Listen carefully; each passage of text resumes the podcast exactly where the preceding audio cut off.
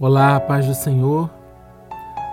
Hoje eu venho trazer uma meditação para vocês com base no Evangelho de Lucas, no capítulo 6, verso 9, quando Jesus, quando a palavra diz assim: Então disse Jesus a eles: Que vos parece?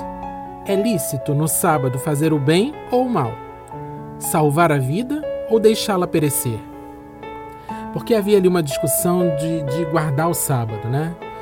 Porque era lei, porque fazia parte da lei, fazia parte dos ritos, enfim. E, e a gente precisa pensar nisso, né?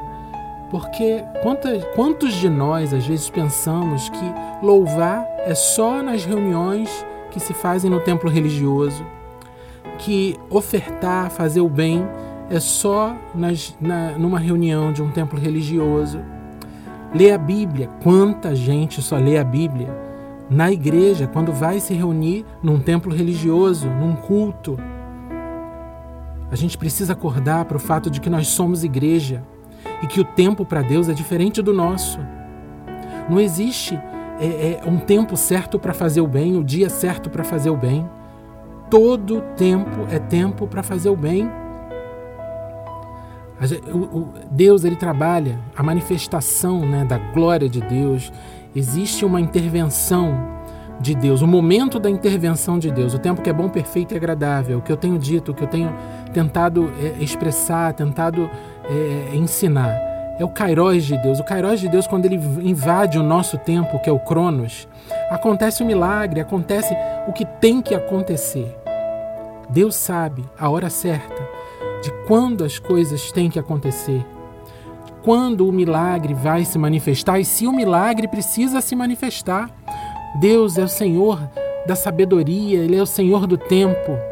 Nós não podemos encaixar Deus no nosso cronos, na nossa, monta na nossa contagem de tempo. Ele é muito superior a tudo isso, Ele é superior a tudo isso, Ele é, ele é, ele é o dono do infinito.